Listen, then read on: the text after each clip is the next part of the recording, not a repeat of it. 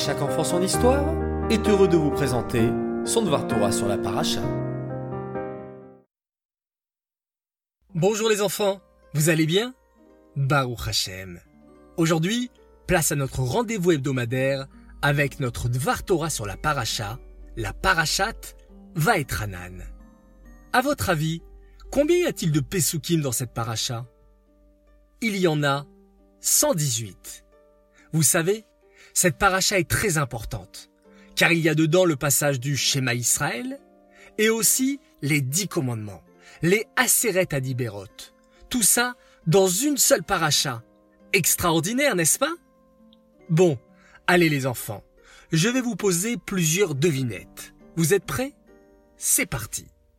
Dans toute la Torah, combien y a-t-il de mitzvot? Bravo, c'était facile. Il y en a 613, 248 mitzvot positives et 365 mitzvot négatives. Et parmi ces 613 mitzvot, à votre avis, quelles sont les mitzvot les plus importantes? Oui, exactement, ce sont les dix commandements. Et parmi les dix commandements, quels sont ceux qui sont les plus représentatifs? Eh bien, ce sont les deux premiers. Anochi Hashem Elokecha, je suis Hashem ton Dieu, qui est à l'origine de toutes les mitzvot positives, et Lo Elecha Elohim Acherim, tu n'auras pas d'autre Dieu que moi, qui est à l'origine de toutes les mitzvot négatives. Maintenant, si je vous dis de choisir un des deux premiers commandements, lequel vous allez choisir?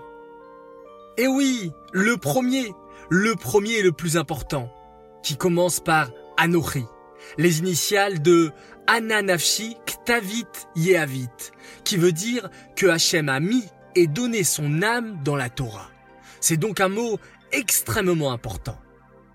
Maintenant les enfants, s'il faut retenir une seule lettre du mot Anochi, quelle lettre vous allez choisir?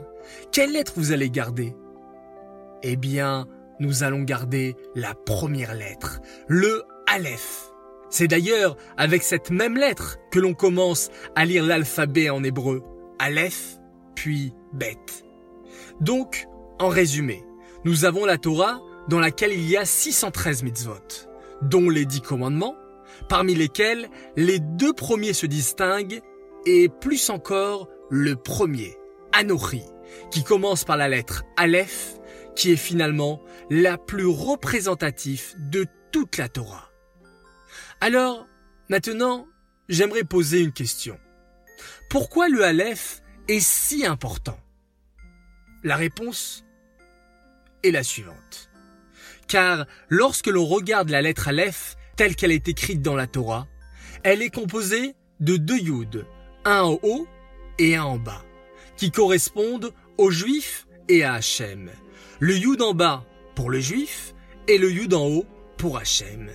Mais si on fait bien attention, il y a une barre en diagonale qui relie ces deux Yud. Ça représente quoi à votre avis? C'est la barre de la Yirat Hachem, la crainte d'Hachem.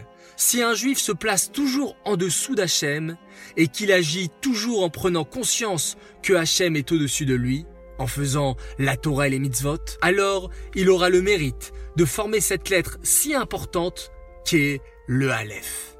Les enfants, gardons toujours à l'esprit cette belle lettre du Aleph. Par cette lettre, nous savons comment bien nous comporter à présent. C'est un grand symbole.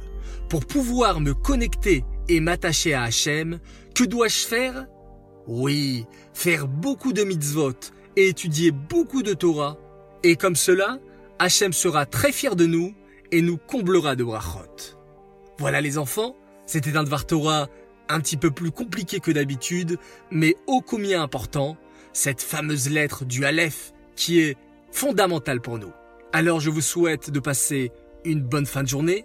Shabbat Shalom, on se retrouve dimanche Bezrat Hashem et j'aimerais dédicacer ce Dvar Torah pour la naissance d'une petite fille extraordinaire chez une famille extraordinaire, la famille Mimoun, à qui on souhaite un grand Mazal Tov pour la naissance de Chayamushka Bracha, qu'elle vous apporte beaucoup de nachat avec beaucoup de santé.